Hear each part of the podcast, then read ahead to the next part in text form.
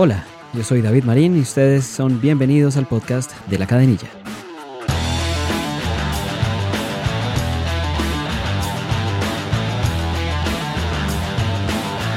Está con nosotros Carlos Arribas del diario El País de España, uno de los grandes especialistas en el idioma español del ciclismo mundial a quien le agradecemos como siempre, creo que esta es la segunda ocasión que nos acompaña en estos micrófonos, pues que tenga la deferencia de regalarnos unos minutos a nosotros y a ustedes los oyentes. Carlos, te dejo los micrófonos para que saludes a los oyentes del podcast de la cadenilla.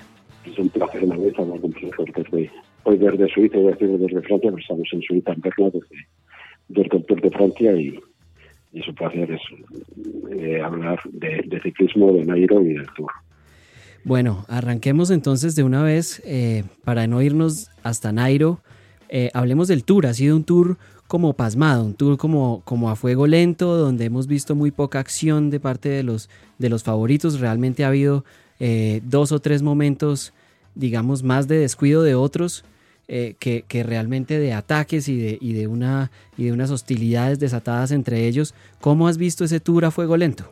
Pues lo has descrito muy bien yo creo que el miedo de Fruma la tercera semana a los Alpes, que son que empiezan mañana cuatro días encadenados, y la espera de Nairo, siempre pensando que, su, que su etapa, que su, tour empieza también en los Alpes, ha hecho que, que los dos favoritos estuvieran en pleno marcaje y que el resto de los equipos, sabiendo de la superioridad de Sky y también de Movistar, que tenía uno de los equipos más fuertes eh, sobre el papel, han dejado a estos dos equipos llevar la carrera hasta ahora.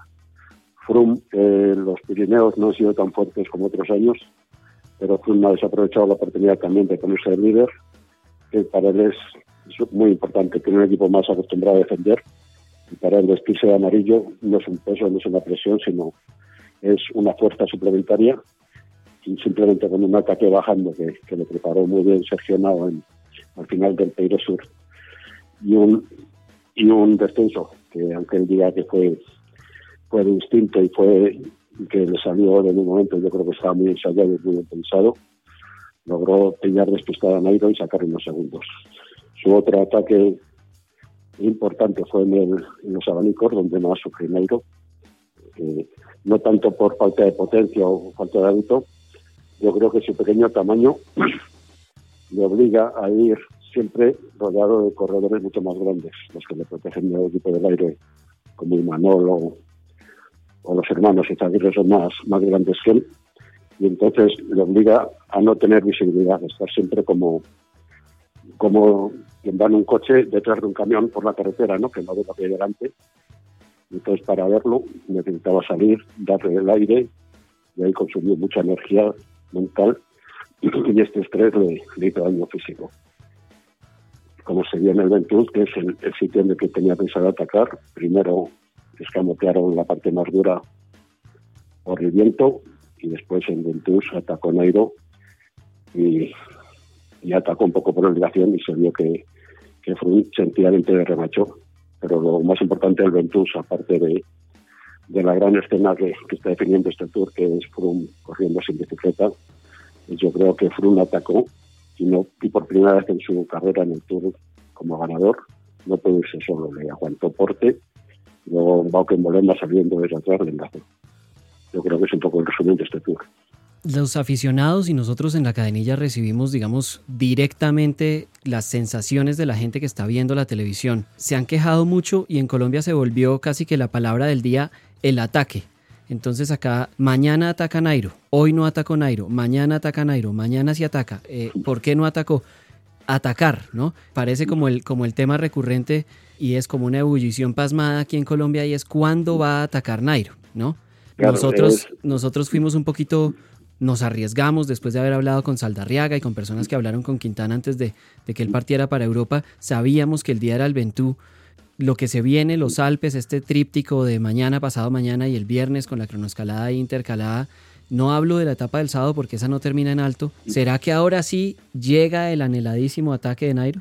Eh, debe llegar, aunque no tenga fuerzas lo, va a hacer porque yo creo que si no no se atreve a volver a Colombia ni, ni a ir a ningún sitio si, si al menos no muere matando. O sea, yo creo que se afecta que el viento ha sido el elemento que, que le ha marcado este tour contra reloj sus cálculos eran perder, por ejemplo, minuto, minuto 20 como mucho, perdió más de dos minutos debido sobre todo al viento que no podía que no podía controlar la bicicleta, o sea, gastó más energías en, no caerse, en controlar la bicicleta casi que en pedalear, ¿no? Y, eso es lo que más le ha, más daño le ha hecho el viento. Ahora ha recuperado y, y llegan los Alpes que él dice que es su territorio, es el territorio de su memoria, es el, donde ha marcado su historia.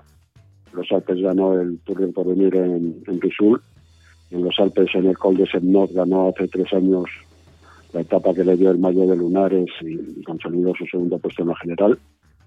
Y en los Alpes, en la etapa que se corrió el sábado, la del Duplan, fue su primera gran victoria como profesional en World Tour con el Dauphiné. Atacó a un tren de, Sky que llevaba Froome y Geraint Thomas con, con, con Brandy Wiggins, que iba a ganar el Tour un mes después. Les atacó, ya sacó unos segundos mm, subiendo y mantuvo obviamente incluso la, la, ventaja en descenso sobre Cadel Evans. Entonces, tiene tantos recuerdos gloriosos y de grandeza si añadimos el año pasado al Perú, que llegó tarde y se quedó corto, pero fue el gran momento de la idea de Frum. Tiene tales memorias, tales memorias grabadas en su cabeza Nairo que, casi sin querer va a atacar mañana mismo. Sí, es que son, son tres etapas eh, realmente hechas para Nairo, es decir, con final en alto, son un serrucho con muy poco terreno plano.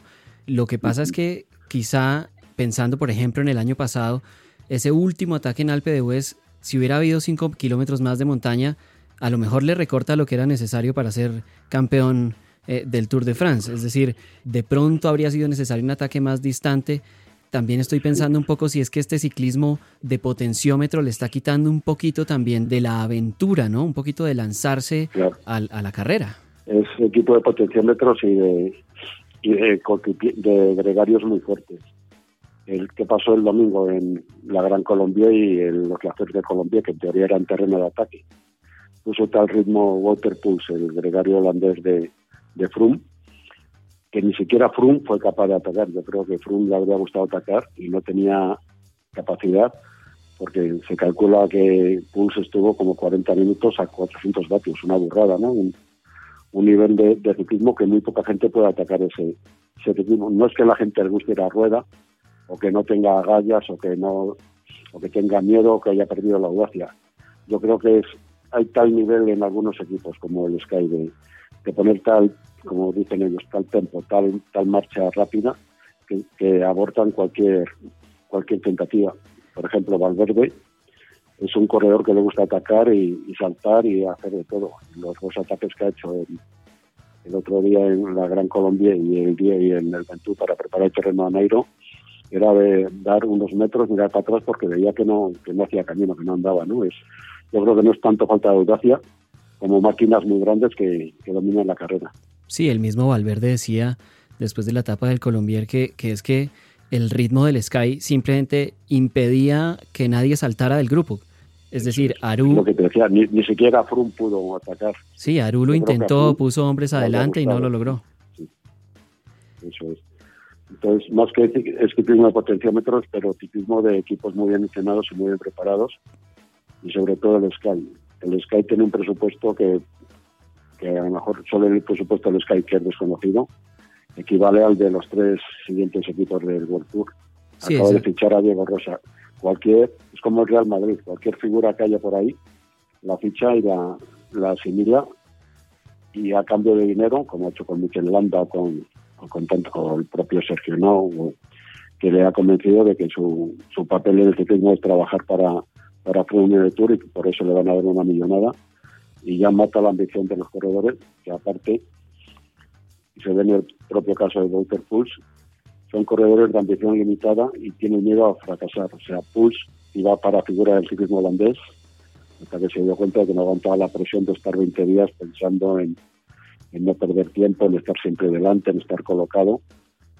Dumoulin lo dijo el otro día, después de ganar la crono, dijo, yo no habría ganado la crono si hubiera estado disputando la general, porque habría llegado mucho más cansado y más, más agotado, ¿no?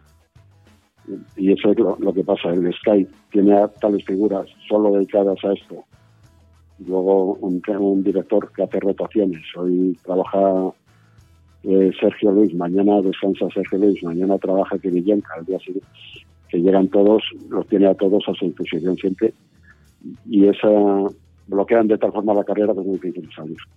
Hemos visto, hablando de los equipos, hemos visto a un Movistar eh, realmente deslucido. Siempre es Valverde y afortunadamente es Valverde eh, el que está con Nairo, pero, pero cuando no es Valverde no hay nadie más. Es decir, eh, las transiciones entre los puertos los vemos, pero de repente arranca la cuesta y desaparecen. ¿Es tal la superioridad del Sky o qué está pasando en el Movistar que no, que no logramos ver un poco más, eh, digamos, de por lo menos de, superioridad numérica? Sí, yo creo que ha habido, habían fichado a Dani Moreno para que fuera el tercer hombre en montaña, que al que echaron el año pasado mucho menos un hombre que, cuando atacara cualquiera de los dos pudiera estar luego él allí. Y, se nota mucho. De todas formas, esto es un poco como el fútbol. Un equipo luce mucho más en defensa si tiene unas bases defensivas como el Sky, que si tiene que atacar. Mucho más difícil tener eh, delanteros que tener defensas que lo único que hacen es poner un ritmo y, y no pensar más allá. Pero cuando hay que ser creativos, realizar ataques lejanos en distancia y hay que gastar a los corredores, es mucho más complicado. ¿eh? Es una forma de verlo, pero de todas formas coincido contigo que el Movistar se esperábamos, yo creo sobre todo de un tercer hombre en montaña y luego de otros corredores, pero claro, el problema ha sido también que los hermanos Izaguirre que iban a estar en media montaña o al final en montaña incluso como tienen capacidad como demostraron en la Vuelta a Suiza, los he tenido que usar más en el llano debido al viento. O sea, en las etapas, las cuatro etapas del Mistral, ha gastado mucho a sus hombres Movistar sencillamente para poder proteger, para poder estar ahí delante. Eso se ha notado. Para que vayamos haciendo un poco el recuento, se ha visto, digamos, el día de la crono, Nairo es una persona o es un corredor que rara vez demuestra el esfuerzo, demuestra la fatiga y el día de la crono lo vimos fatigado, su cara decía que estaba sufriendo, no estaba disfrutando sobre la bicicleta. Eh, creo que era el mismo Genaro Leguizamo el que me decía en estos días en una llamada que le estaba haciendo falta el Nairo que disfrutaba montar en bicicleta. Realmente el sufrimiento de Nairo es culpa del Mistral, es el viento el que lo ha puesto en ese lugar de incomodidad suprema que lo tiene incluso demostrando que está fatigado. Eh, yo creo que es el puro viento. El día que el de la contrarreloj, incluso yendo andando, te empujaba el viento a los coches nos daban bandazos en la carretera. Y yo me fijé en un detalle que Nairo eh, disputó muy abierto de piernas. Normalmente mucho más elegante en la bicicleta, más centrado y más cerrado. Y me contaba Arrieta, el director, que que tenía que abrirse porque la bici se iba para todos lados. Y era una única forma de, de poderla dominar, ¿no? Lo que te decía antes, gastó muchas energías y sobre todo mucho estrés mental que venía de tres días de miedo, de abanicos, de cortes, de estar siempre protegido y, como antes, como una oveja dentro de un rebaño que solo veía, perdón por la expresión, culos delante, ¿no? Y es muy triste para un está bajito ver solo culos delante y, no ver otra cosa, no tener visibilidad de, lo que de lo que pasa, ¿no? Eso, eso le, le agotó. Nos decías hace un rato que Nairo está en el pie de las montañas que sí le gustan, en el pie de los Alpes, en el pie de este paisaje de sus triunfos. Hablemos entonces ahora sí puntualmente, sobre todo de las dos etapas que son en línea en la cronoescalada. Eh, uno tendría la esperanza de que definitivamente libra por libra Nairo tendría que poder hacerle una, una, buena etapa a Froome pero las otras dos etapas, ¿cómo las ves específicamente? Estamos a 2 minutos y 59 segundos pues de disputarle ahora sí el liderato a Froome. Yo creo que la idea de Movistar, más que ir limando mañana medio minuto, el siguiente un minuto, así, es un día de un golpe que Froome entre en crisis y ahí perder todo el turno, como estuvo a punto el año pasado de hacerlo en el Alpe o hace tres años también la etapa de Alpe que le salvó Froome con, dándole el gel, ¿no? que le costó una, una sanción. ¿no? Y entonces esa etapa yo creo que tiene que llegar. El problema o lo difícil es acertar con tu ataque en el momento en que sepas que Froome no va a poder resistir y que puede entrar en crisis. Para eso hace falta también terreno. Y mañana, aunque el comienzo sea con un puerto de tercera y parezca que no pasa nada, es durísimo ya en ascenso, que puede hacer mucho desgaste, y sobre todo los dos últimos puertos, la Forclaz y, la subida al embalse de Fino de Mosón, son, lo decía esta tarde el Tue, son como dos, como un puerto de 30 kilómetros con un mínimo de extenso en medio. Pero un puerto de 30 kilómetros no como los que estamos acostumbrados, como los que hay en Colombia o los largos que hay aquí en Galicia, los que hay en los Alpes de, de 5 o 6%, ¿no? sino de pendientes medias superiores casi al 9 o al 10%. ¿no? Son dos puertos que además Nairo estuvo viendo en abril pasado cuando, cuando una foto estaba nevado en el sol y estaba alegre solo aparte de por la nieve, que para todos los colombianos es siempre una gozada ver la nieve y jugar con ella, ver las pendientes, ¿no? Se le brillaban los ojos de alegría. Yo creo que este puerto, por los puertos, por Plata y Finemosón, pueden ser clave siempre para saber que está un mal, que, que no necesitas saber, ver la velocidad media que lleva eh, su, su cancerbero, si es Puls o Miquel Nieve o Landa o Sergio Luis Senao o Geraint Thomas. Si la velocidad media que ven que pone no es muy alta, quizás tengan ilusión o esperanza de poder de poder atacar, porque el otro motivo para atacar es aislar a Froome, eso lo veo mucho más complicado. Siempre habrá un corredor de gran nivel a su lado. Eso es la etapa de mañana. La de San, la de San Mont Blanc también la tienen muy bien estudiada piensan que, puede ser una emboscada, porque Mont Blanc parece que es puerto pequeño, pero es también durísimo. Tiene una, una pared inicial al 13% de media de, de 3 kilómetros. Y eso ya a 7 kilómetros de la meta, ¿no? Eso puede ser muy importante, sobre todo porque se viene antes de una subida inédita, la subida de Bisane, que son 12 kilómetros al 8%, que también va a desgastar muchísimo. Entonces, son etapas que, puede que, el Sky no aguante o que tenga que bajar el ritmo y hay mucho terreno para, para él, sobre todo si le funciona el equipo, si Valverde está en su sitio. Y luego la Duplan, que es la que este año es como la etapa de alto de otros años, ¿no? la última subida, y aunque tenga un descenso es tan rápido que ni se gana ni se queda el tiempo bajando, o sea, lo que consigue en la cima le vale. Y esa es la que más me llama al corazón, ¿no? La que más afecto le despierta a la, el sábado en Duplan. Sobre todo porque no tiene vuelta de hoja, es la última, ¿no? Ahí ya se definiría el Tour de France. Pues Carlos Arribas, muchísimas gracias por acompañarnos eh, en estos minutos.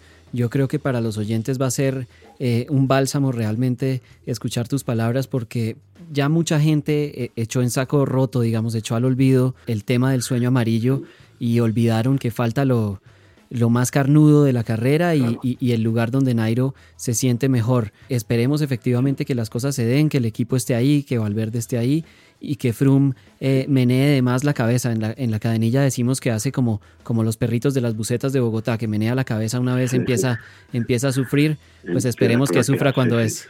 Exacto, y la impresión, en efecto, no ha sido, era tan alta la expectativa que la impresión no ha sido muy buena incluso daba la impresión de que iba peor que otros años. Nairo, he de decir, y también para reconfortar un poco, esta tarde en la rueda de prensa aquí en, en Berna, le he visto el Nairo alegre y juvenil que se echaba de menos desde hace mucho, el de, de los tours en los que empezaba él a, despuntar, no el Nairo grave y cargado de presión que se ha visto con un tú.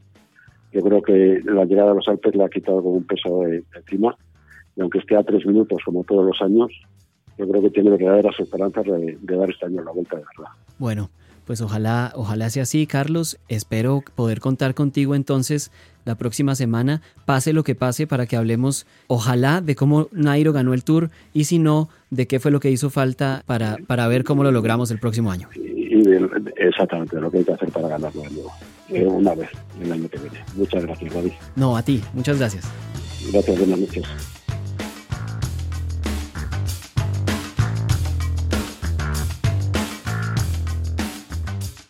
Como siempre, gracias por escucharnos hasta el final.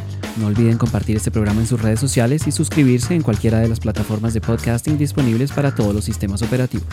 Los esperamos en una próxima emisión.